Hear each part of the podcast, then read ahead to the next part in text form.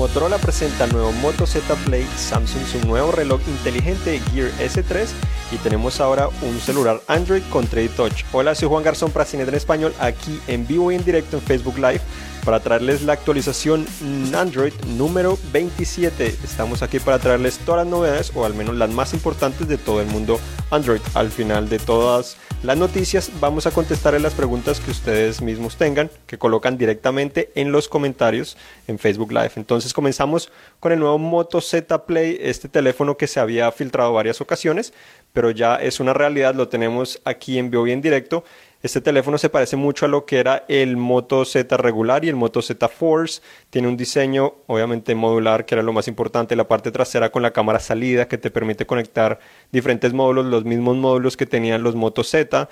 También llegó con un nuevo módulo que ya vamos a hablar más adelante, pero tiene también el lector de huellas en la parte inferior, que lamentablemente no funciona como botón de inicio ni otra función adicional, sino tan solo para prender o apagar la pantalla o desbloquear el dispositivo. Los botones también siguen directamente en la pantalla, entonces parece ser que la parte inferior es un poco desperdiciada o ese bisel inferior es un poco desperdiciada. Y además el borde metálico ahora no es oscuro, sino es plateado y lo hace verse un poco más barato de lo que eran los otros teléfonos. Se siente también un poco barato y es bastante robusto, es bastante grande. Eh, obviamente tiene una batería hasta más grande que era la del Moto Z Force, que tiene una batería 3500 mAh. Esta tiene 3510 mAh, lo cual no es un incremento gigantesco, pero sí es importante. En comparación con el Moto Z, que tenía tan solo una batería de 2600, obviamente es algo muy importante para tener en cuenta. La resolución de la pantalla también es inferior a los Moto Z y Moto Z Force así que la duración de la batería puede ser realmente superior. No hemos realizado nuestras pruebas, pero eh, al menos en papel o técnicamente debería ofrecer mejor eh, duración de batería. Cámara trasera de 16 megapíxeles, un poco superior a la de 13 megapíxeles del Moto Z, también un poco inferior a la de 23 que tenía el Moto Z Force, pero obviamente este no tiene estabilización de imagen óptica como lo hacen los otros teléfonos pero trae de vuelta el conector de audífonos, algo que extrañamos mucho en los otros dispositivos. Ahora sí hablamos del módulo que anunciaron que llama el Hasselblad eh, True Touch, que es este, esta clase de aparatico que convierte al celular en una cámara. Entonces eh, es muy interesante porque este tiene estabilización de imagen óptica. Entonces si lo conectas al Moto Z Play, recibes estabilización eh, de imagen óptica pero tiene un sensor de 12 megapíxeles, lo cual es inferior a la cámara de 16 megapíxeles del teléfono, pero obviamente tiene una mejor apertura y mejores, características que ofrecen un mejor resultado. Además de todo, también tiene, obviamente, algo, o lo más importante probablemente es que tiene zoom óptico hasta de 10x, entonces esto es la principal novedad que permite que capturemos esas fotos eh, con más detalle a pesar de que estén lejos. Entonces aquí pueden ver el zoom que sobresale el lente bastante, lo hace verse como una cámara regular, una cámara de verdad. Y además de todo también tiene un flash xenón que obviamente alumbra mucho más que un flash regular de un celular. Entonces permite también capturar en escenas con poca luz eh, el mayor detalle. Tiene controles manuales para tomar la foto, para hacer zoom, eh, para encenderlo, porque cuando lo enciendes sale el lente, cuando lo apagas se guarda. Entonces son las principales novedades que tenemos aquí de este dispositivo y de este nuevo módulo. El teléfono eh, estará disponible pronto por 400 dólares, 408 dólares si lo compras eh, en Verizon. Saldrá también como un teléfono desbloqueado en el futuro, costará un poquito más. Y el módulo cuesta 250 dólares en Verizon también y 299 en Motorola estará disponible también muy pronto. Y este módulo es compatible también con los otros Moto Z. Seguimos ahora con lo que es el Gear S3, ese reloj esperado que nosotros ya pues habíamos escuchado algunos rumores y características. Ahora podemos ver que el teléfono, pues el teléfono, el reloj tiene esa pantalla curva con ese bisel rotatorio, pero ahora tiene un diseño más elegante. Ese, ese diseño elegante que, que anteriormente vimos, ahora se mejora mucho más porque ahora la construcción es de metal, de acero inoxidable, presionar el botón y rotar ese bisel se ve, se siente mucho más elegante, mucho mejor. Obviamente Samsung también nos dijo que iba a tener un costo más elevado, no sabemos exactamente cuánto, ojalá no sea muy costoso porque se van muy bien.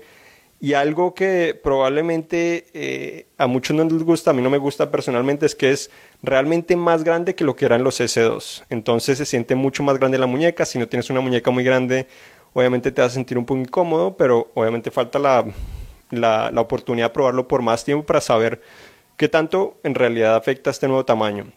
Tiene una pantalla 1.3 eh, pulgadas, Super AMOLED, reproduce más colores que lo que hacía el S2, entonces esto permite que hasta en la pantalla siempre encendida los colores se reproduzcan, aunque el brillo obviamente se reduce un, poco. Trae GPS también, que es algo muy esperado en este reloj y en muchos relojes. Adicionalmente también trae nuevas aplicaciones, como Uber se actualiza para ofrecer Uber Pool. También tenemos a IDT para ofrecer una clase de alerta SOS.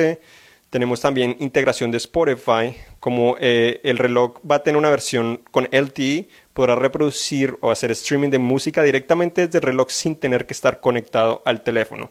Entonces, en resumen, eh, hay dos modelos, uno que es el Gear S3 Frontier, que es el más importante de cierta manera porque estará disponible con Wi-Fi Bluetooth, además con el LTE o LTE tiene los botones más planos que el otro modelo que es Classic, que tiene los botones más salidos. El bisel, por su parte, eh, del Frontier tiene números, mientras que el bisel del, del, otro teléfono tanto solo tiene rayas. Las especificaciones son muy similares y, lo, y pues el precio se espera que sea también de cierta manera muy similar.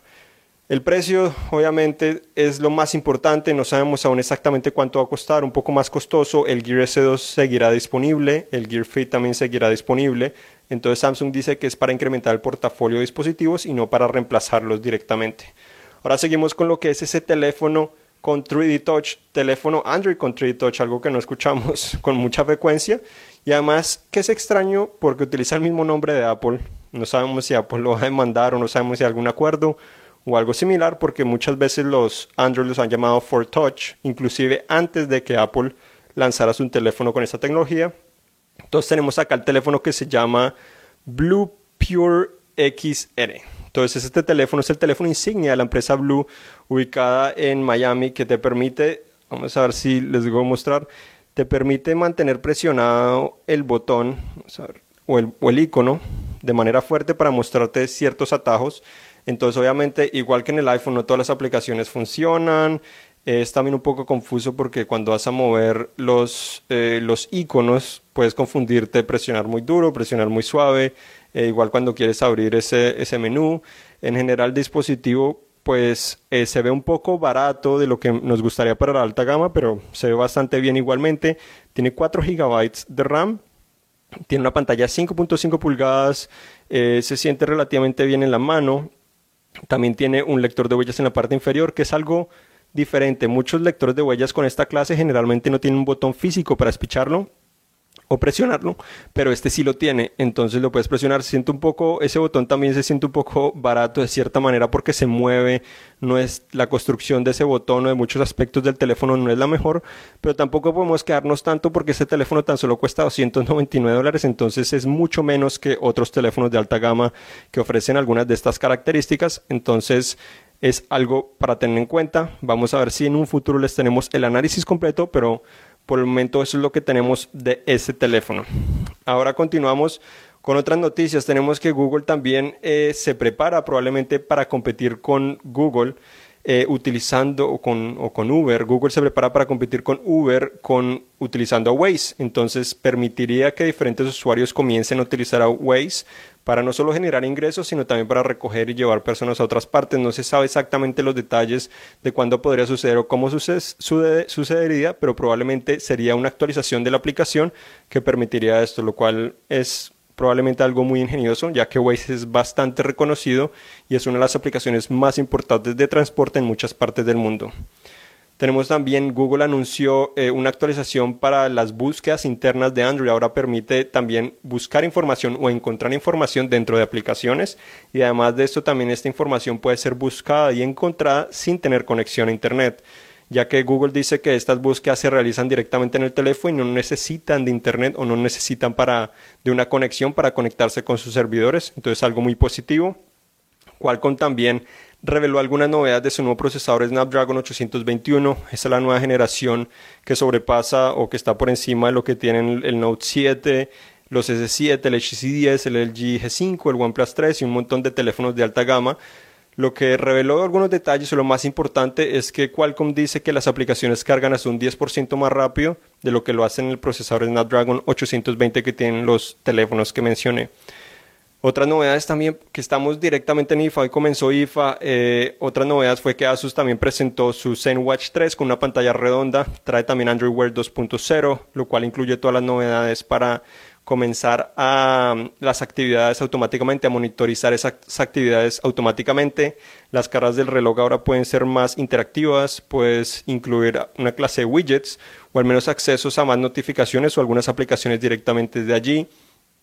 Asus también presentó una nueva tableta, la ZenPad 3S, que trae pues algunas novedades, pero no es eh, realmente lo más sobresaliente que presentaron hoy en día o que han presentado en los últimos días. Se filtró también un nuevo teléfono Motorola, Motorola M, con una pantalla 5.5 pulgadas, un procesador MediaTek y 32 GB de almacenamiento, un lector de huellas en la parte trasera y construcción de metal. Se filtró directamente en China, en la organización que se encarga de los registros de dispositivos. Entonces no es que sea realmente una filtración, sino es algo que Motorola probablemente está haciendo y preparando. Tenemos también que presentaron el Galaxy Note 7 en China, aunque muchos esperábamos y hasta un ejecutivo confirmó que en China iban a lanzar este teléfono con 6 GB de RAM y 128 GB de almacenamiento. Ese lanzamiento realmente no sucedió, sino lanzaron la misma versión de 4 GB con 64 GB de almacenamiento. Entonces dejaron a muchos eh, pendientes, aunque si lo hubieran lanzado el de 6 GB igual solo iba a estar dedicado a China. Entonces es una tristeza, pero sigue ocurriendo. Se filtró también un nuevo teléfono HTC, el HTC One A9S, que es muy similar a la 9 que conocimos el año pasado, pero ahora cambiaría un poco el diseño de la parte trasera para mover la cámara del medio, la parte superior del medio para moverla al lado derecho como la que tiene el iPhone actualmente. Entonces siguen insinuando que se parece mucho al iPhone, etcétera, pero falta ver a ver qué especificaciones tiene realmente, a ver qué tan interesante es. Eh, el HTC 10 es un excelente teléfono, muchos lo han despreciado, pero yo considero que es uno de los mejores actualmente por eh, la excelente experiencia que ofrece. Tenemos también eh, una de las últimas noticias es que el app de contactos también de Google se actualizó para permitir encontrar duplicados más fácilmente. Tan solo abres el menú y ahí te permitirá, eh, te permitirá encontrar los duplicados, eh, tus contactos duplicados para poderlos borrar o también combinar si eso es lo que quieres. Entonces hasta aquí llegamos en lo que es actualización Android número 27 y vamos ahora a contestarles todas las preguntas que ustedes tienen.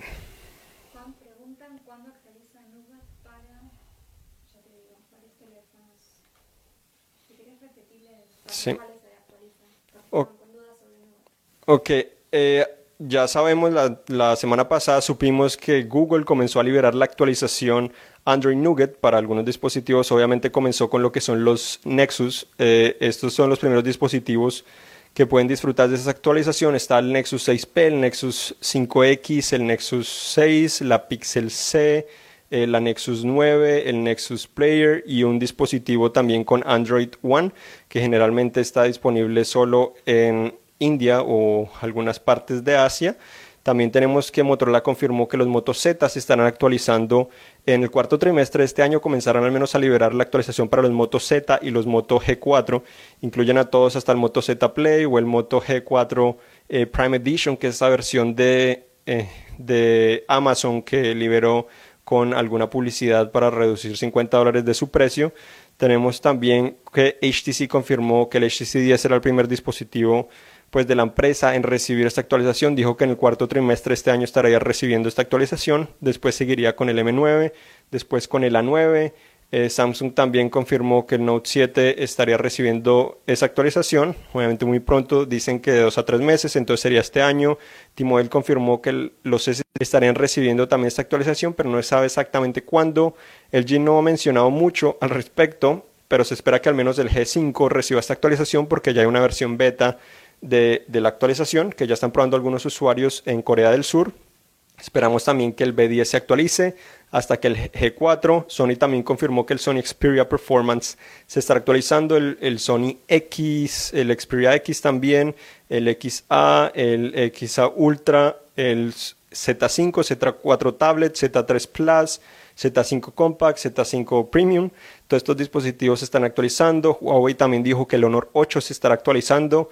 OnePlus dijo que OnePlus 3 también se estará actualizando. CT dijo que el CT Axon 7 se estará actualizando y estas son las principales empresas que han anunciado estas actualizaciones, pero no han dado fechas exactas. El Note 5 por el momento, eh, T-Mobile dijo que sí se estará actualizando, si no me equivoco, que sí se estará actualizando, pero Samsung no ha confirmado esto ni han dado una fecha exacta.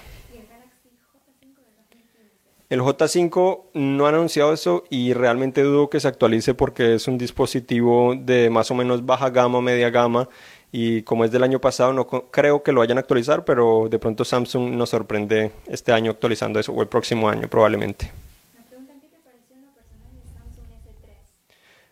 Eh, me gustó mucho, la calidad se siente mucho mejor que la del S2, eh, pero el único problema es que es mucho más grande, va a ser más costoso, entonces son los principales problemas. Como decía, no me gustan los relojes muy grandes y el S2 me gustaba mucho porque se, se formaba muy bien alrededor de mi muñeca, no era muy grande, era muy delgado, mientras el S3 es más grueso, sí se siente más elegante, rotas el bisel se siente mucho mejor, la pantalla se ve realmente excelente, un poco mejor, eh, pero falta conocer su precio, falta probarlo realmente a ver qué tan grande es en el uso diario para ver si vale la pena o no. Entonces manténganse al tanto que probablemente en las próximas semanas vamos a tener un análisis o más información sobre este reloj.